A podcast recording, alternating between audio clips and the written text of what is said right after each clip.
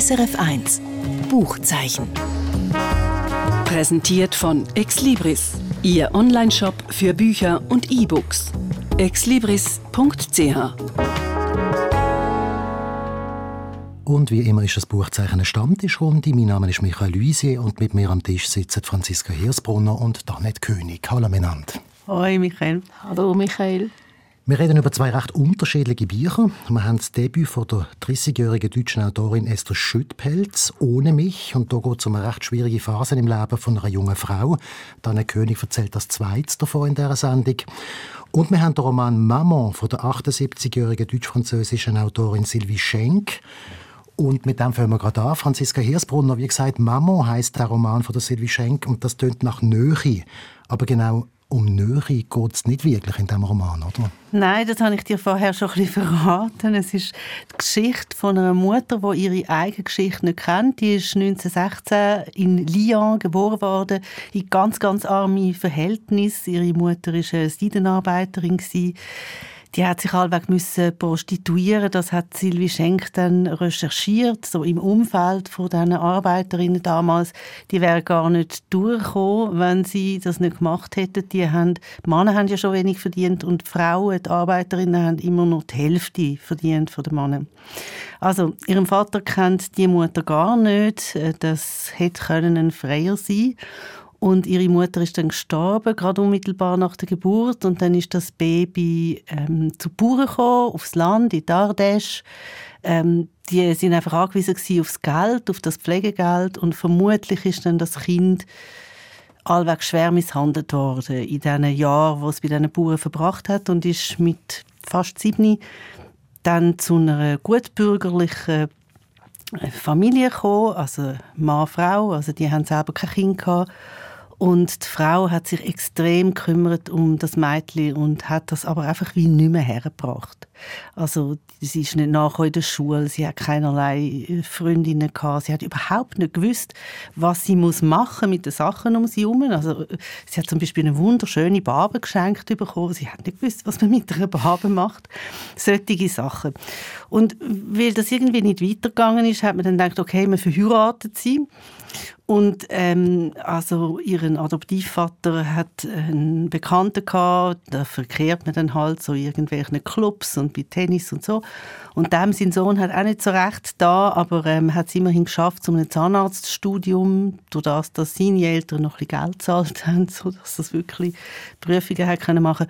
Und mit dem haben sie dann das Mädchen verheiratet und das ist nicht ganz unerheblich, was ich jetzt da erzähle. Also die Eltern von dem Mann, die haben dann die junge Frau und später die ältere Frau einfach ein Leben lang sekiert und haben ihre, ihre Herkunft vorgeworfen, wo ja aber überhaupt nicht klar war.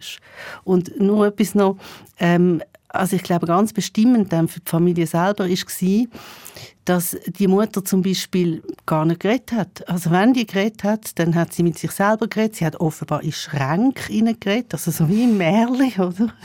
Es gibt doch das Märli vom Ofen, mhm. wo jemand am Ofen klagt. Ähm, das ist eine Mutter, die schlicht nicht vorhanden war, also die selber wie eine Barbe war und nicht hat können reden und leblos war. Das verstand ich richtig. Das ist die effektive Mutter von der Sylvie Schenk. Ja, genau. Du erzählst davon. Wie ist das Verhältnis zwischen wahr und nicht wahr oder erfunden?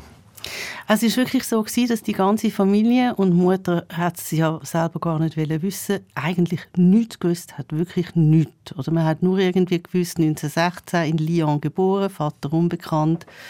Man hat nicht mal gewusst, früher, wer die Mutter ist. Das hat ähm, Sylvie Schenk dann recherchiert, also das Milieu von diesen Seidenarbeiterinnen und Wäscherinnen ähm, und so weiter.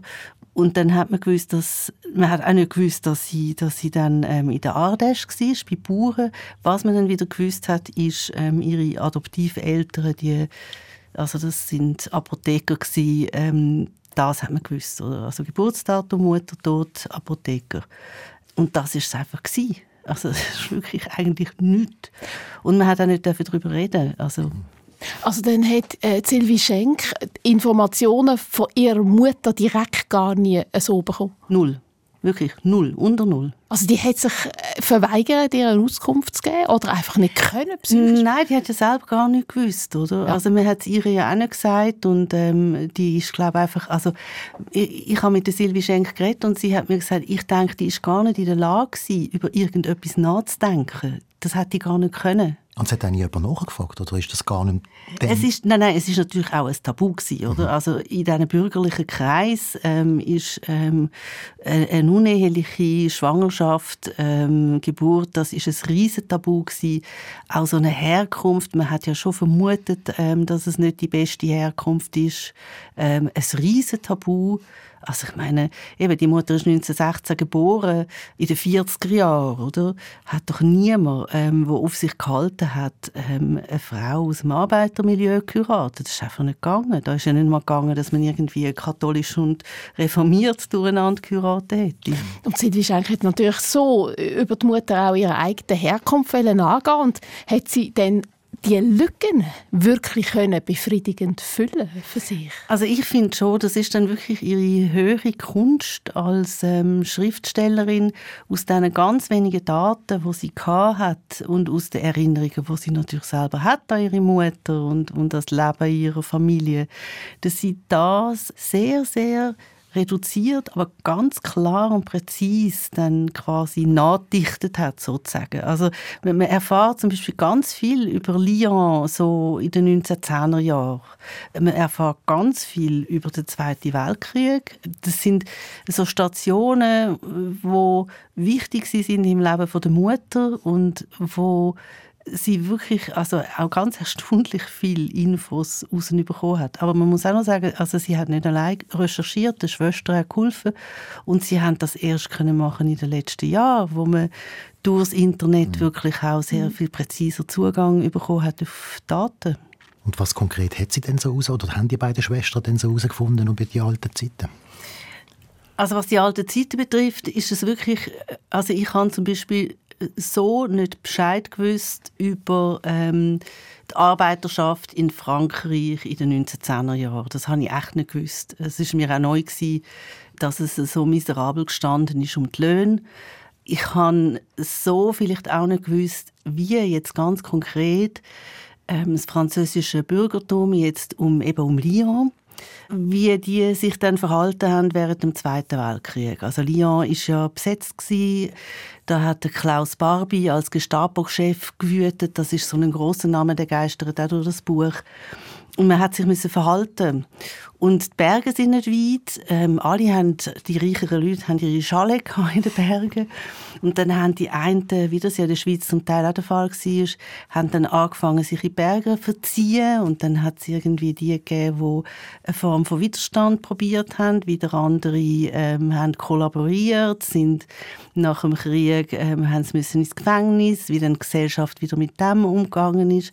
Also es sind so sehr lebige und, und ganz, ganz anschauliche vielleicht ein bisschen wie, ja, von einer könnte man sagen, ein bisschen wie Praline, oder? Also es ist nicht eine große Tafel Schocke, sondern es sind so einzelne Praline, wo man plötzlich merkt, oh ja, ich kenne das. Und nachher, wo es dann weitergeht, so in, in, in 60er Jahren, also wo dann, ähm, also Silvi Schenk hat drei Schwestern und einen Bruder, wo dann auch so ein bisschen, wo es so ein bisschen darum geht, ähm, wie, wie werden die jetzt zu Jugendlichen, wie gehen die um mit so Themen wie Sexualität und so weiter, ist es eigentlich wieder das Gleiche. Also man hat es so durch verschiedene Zeiten. Du hast gesagt Praline. Wie ist es denn geschrieben? Sehr nüchtern. Auf der einen Seite auch sehr, also so verdichtet. Also es ist nicht, sie macht nicht so lange Sätze wie ich jetzt. Und ähm, so fast unbemerkt, oder? Beim, beim Lesen denkst du plötzlich, oh, hoppla, hat sie auch so eine sehr präzise Art, gewisse Sachen zu beschreiben. Also in einem Satz wo sie darüber nachdenkt, dass sie ja gar nicht weiß über ihre Mutter und was sie weiß, das ist negativ dass, dass sie eigentlich wie eine, eine Blase ist, ein Nichts. Das ist noch nicht so ein großes Bild jetzt für mich, also das kennt man irgendwie. Und da schreibt sie dann noch, es kommt mir vor, als habe sie zwar leibhaftig gelebt, aber nur als ein angerichtetes Wesen. Und das finde ich so ein tolles Bild, oder? Also die Mutter auf einem Teller, sie kann selber gar nichts, sie wird quasi serviert, sie geraten in irgendwelche Geschichten hinein. so macht sie es irgendwie. Also und was auch noch wichtig ist, ähm, es ist nicht nur ein trauriges Buch. Also es geht einem wirklich total nah. Also man, man brüllt fast an Stellen.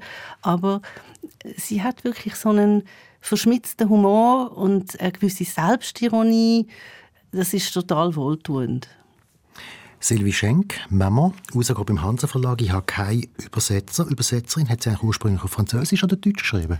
Sie schreibt Deutsch, also, und sie, sie, hat, ähm, also sie ist mit 20 auf Deutschland gezogen, sie hat einen Deutschen geheiratet und hat mir dann erzählt, das war so der typische Deutsche damals, der nicht hätte Deutsch sein nach dem Krieg, oder? Also wo, wo wirklich ähm, wo ganz Abstand genommen hat.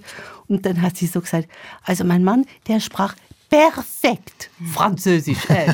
und hat es ihr dann eben ganz schwer gemacht, Deutsch zu lernen, aber wo sie es dann hat können, sie redet mit einem sehr starken Akzent, hat sie plötzlich gefunden, das ist eigentlich eine wunderbare Sprache zum Schreiben, die kommt mir sehr entgegen, die ist so kreativ und sie schreibt seither nur noch Deutsch. Also, wie gesagt, äh, Maman heißt das Buch, Silvi schenkt Autorin und rausgekommen ist es jetzt gerade beim Hansa Verlag. Und jetzt kommen wir zu etwas vollkommen anderem, nehme ich mal an, ähm, Anne König. Kommen wir zum Roman Ohne mich von der Esther Schüttpelz. Das ist ein Debüt, auf das du gestoßen bist. Wie hast du das entdeckt? Ja, im März hat Litz stattgefunden und dort wird immer ein Debütpreis vergeben. Und weil mich das immer Wunder nimmt, was so die neuen Stimmen schreiben, was für Themen sie haben, habe ich natürlich dort gerade geschaut, welche, welche drei ins finale Rennen sind gegangen. Und äh, ich mache jetzt so nicht ein Name-Dropping, also ich habe alle drei Bücher gelesen, einfach aus Spaß. Und Desta Schüttpelz hat gewonnen. Und sie war meine Favoritin. Ah. Ja, super. Hat sie es denn verdient? Also logisch hat sie es verdient, sonst würde ich sie noch nicht in die Sendung bringen. um was geht es eigentlich ganz genau? Also, es ist die Geschichte von einer jungen Frau, Mitte 20, die Jus studiert in einer Stadt in Deutschland und äh, Sie hat zuerst das erste Examen, dann das zweite. Wir begleitet sie äh, äh, ein Jahr und vier Wochen lang. Und eigentlich schlittert sie von einer grossen Krise in, in weitere, kleinere Krisen, weil sie hat sehr früh geheiratet. Also sie hat mit 24 geheiratet und mit 25 ist dann die Ehe schon wieder zu Ende gewesen. Weil logischerweise in dieser Lebensphase ist das halt noch schwierig, wenn man mit im Studium steckt und ausprobieren will, wie das sich so anfühlt, äh, wenn man äh, die Eltern nachspielt. Aber das Scheitern von dieser Beziehung und das wieder müssen auseinandergehen, das hat sie komplett durcheinander gebracht. In Kombination dann mit eben diesen Examensprüfungen, mit, Praktiken, wo sie äh, in einer Anwaltskanzlei irgendwo auf dem Land haben müssen machen, wo sie sich dann wie ein Außerirdische hat gefühlt, ähm, im Zusammenhang mit der Jusglicke, wo sich dann langsam immer mehr auflöst, weil alle so eigene Wege gehen und ihre, ihre ehemaliger Mann, der dann nach Berlin zieht und so. Und so ist sie konfrontiert mit allen, wenn man so Säulen im Leben hat, alle Säulen sind wie am Wegfallen. Und darum ohne mich. Also sie verliert sich praktisch selber. Der Mann geht, oder? Also sie wird verloren. Das tue ich jetzt so nicht verraten. Ah. Also man kann einfach sagen, die okay. Ehe scheitert. Okay, die Ehe scheitert. Ähm, sie, äh, am Anfang des Buches erzählt sie, sie hat ihn verloren. So viel darf ich verraten. Okay. Hey. Aber warum um Himmels Willen heiratet sie denn mit 24, ja, genau. wenn sie mitten in so einer Situation ist, wo sie eh keine Zeit hat dafür? Das ist genau die Frage, die äh, ihre Kernfamilie nicht gestellt haben, weil ähm, die haben gewusst, dass sie ein bisschen durchgeknallt ist. Aber das ganze Umfeld hat natürlich immer wissen. Und sie hat für, für äh, Tante eine neue Version gefunden, für die Großmutter, also für, für, für alle hat sie eine neue Geschichte aufgesteckt. Aber eigentlich hat sie wollen, so wie der Sinnlosigkeit entkommen, mhm. von dem Unverbindlichen.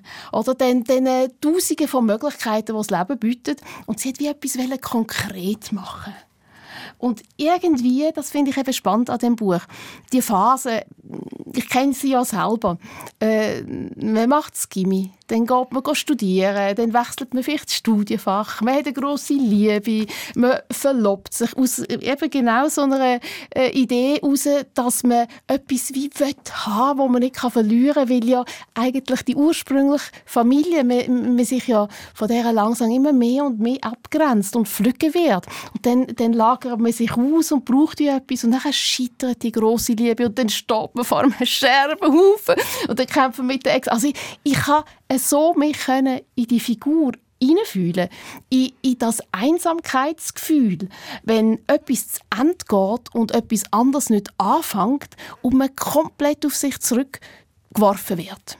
Und wie erzählt sie das dann? Sie erzählt es eigentlich so wie ich. also extrem direkt. direkt. Sie ist selbstkritisch, sie ist selbstbefragend. Also sie erzählt, wie sie da heult. Ja, hab doch nicht so Mitleid mit dir selber. Also sie redet wie manchmal auch zu sich selber. Sie kommentiert. Das hat so viel Witz, also kluge Witz drin. Und man sieht so, wie, wie sie einfach sich an sich selber festheben will. Oder man sieht, wie sie äh, ja, versucht, sich ein X für ein U vorzumachen. Sie lenkt sich ab und sauft und macht Party, ist immer unterwegs neben ihrem, eben ihren, ihren Praktikas. Aber, aber das funktioniert natürlich alles nicht, weil, weil wo kein Fundament ist, kann man nichts äh, ja, aufbauen. Und das heißt also im Prinzip ist die Hauptgeschichte ist im Prinzip ihre Liebeskummer. Ein Jahr, ja, ja. Der, der Trauerprozess. Ja. Also so zurück ins Leben zu finden und irgendwie einen Sinn wieder für sich, äh, ja. Und findet sie etwas? Also du musst jetzt wahrscheinlich auch nichts verraten, aber genau. es kommt ja wahrscheinlich irgendwo mal wieder raus oder es kommt irgendwo kommt sie mal wieder an. Also sie kommt zuerst mal wieder an in ihrem Elternhaus wird dort mit großem Verständnis aufgefangen. hat so äh, einen kurzen Erholmoment, äh, wo sie mit ihrer Mutter geht, Glasse essen und die Mutter findet, bist du wieder unvernünftig mit fünf Kugeln da, da wird es sicher schlecht.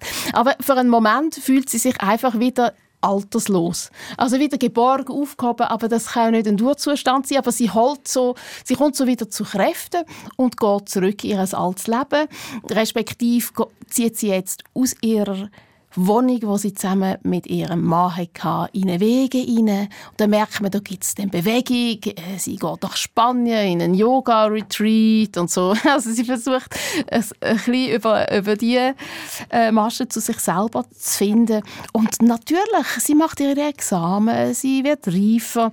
Sie realisiert, dass Beziehungen halt auch Arbeit bedeuten. Dass die Beziehung mit ihrem Ehemann, die ist gescheitert, äh, weil sie einfach die Balance nicht gefunden haben zwischen Exzess und totaler Normalität. Also, also die Spannung, sie sind immer ein bisschen im Ausnahmezustand und haben sich am Ende angeschwiegen. Also sie haben gar keinen kein, kein Alltag entwickelt miteinander? Keine und dann haben sie auch keine Lust mehr gehabt, über das zu reden, aber im Grunde genommen haben sie sich doch gleich noch gern.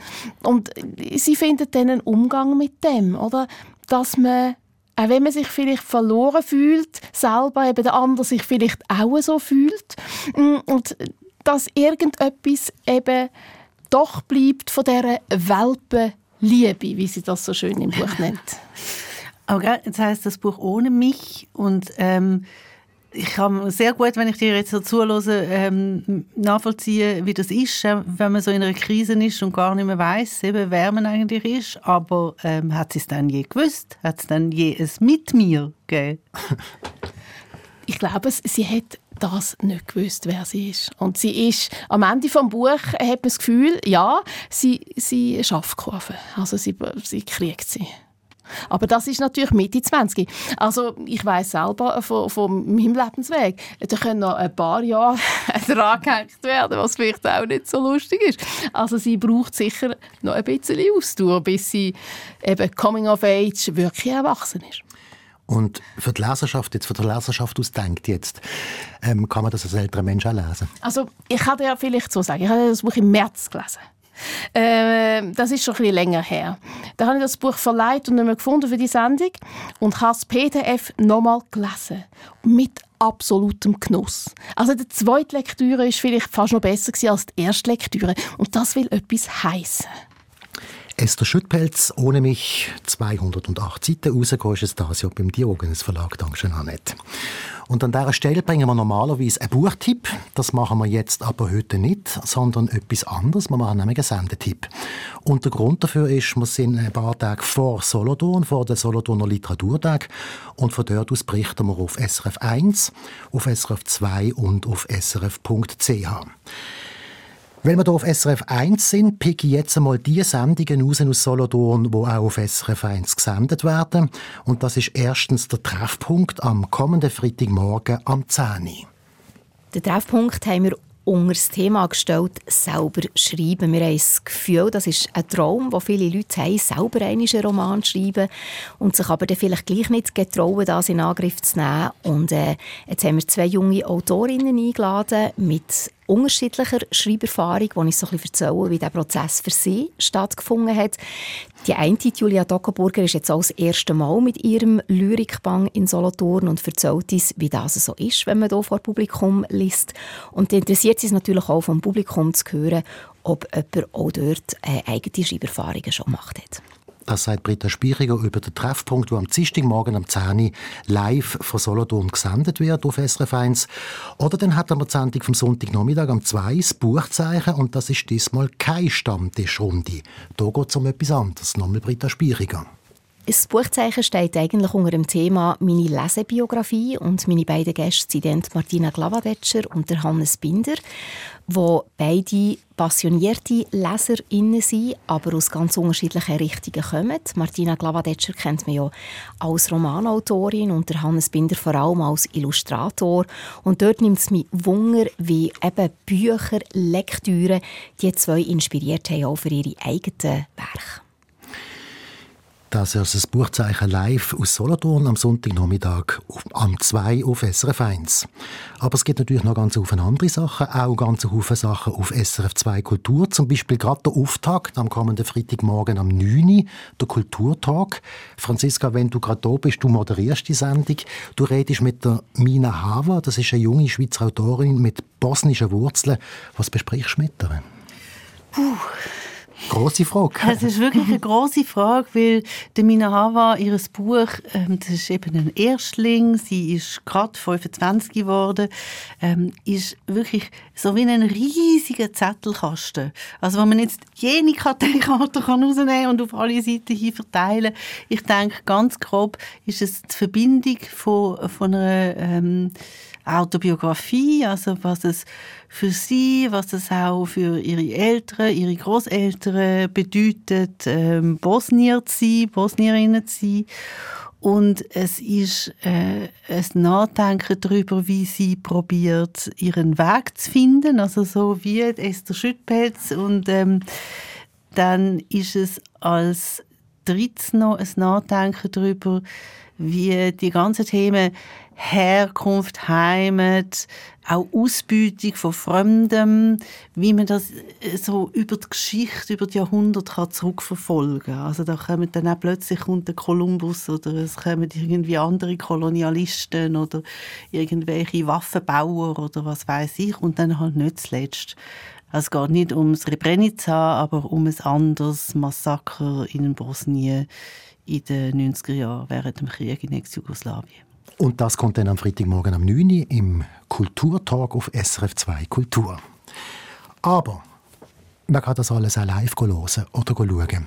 Wir sind nämlich dort live vor Ort, und zwar am Freitag den ganzen Tag und am Sonntag den ganzen Tag in der Cantina del Vino am Landhaus G15 unten an der Aaren in Solothurn. Und dort hat es auch einen grossen Aushang. Und da sieht man auch, was dort sonst noch alles kommt. Es ist nämlich noch ganz Haufen anderes Zeug. Und Sie finden den Aushang auch online unter srf.ch-kultur-literatur. So. Und das ist es jetzt vom Buchzeichen auf SRF 1. Mit dabei sind Franziska Hirsbrunner und Anne König. Mein Name ist Michael Luisier. SRF 1 Buchzeichen. Präsentiert von Exlibris, Ihr Onlineshop für Bücher und E-Books. exlibris.ch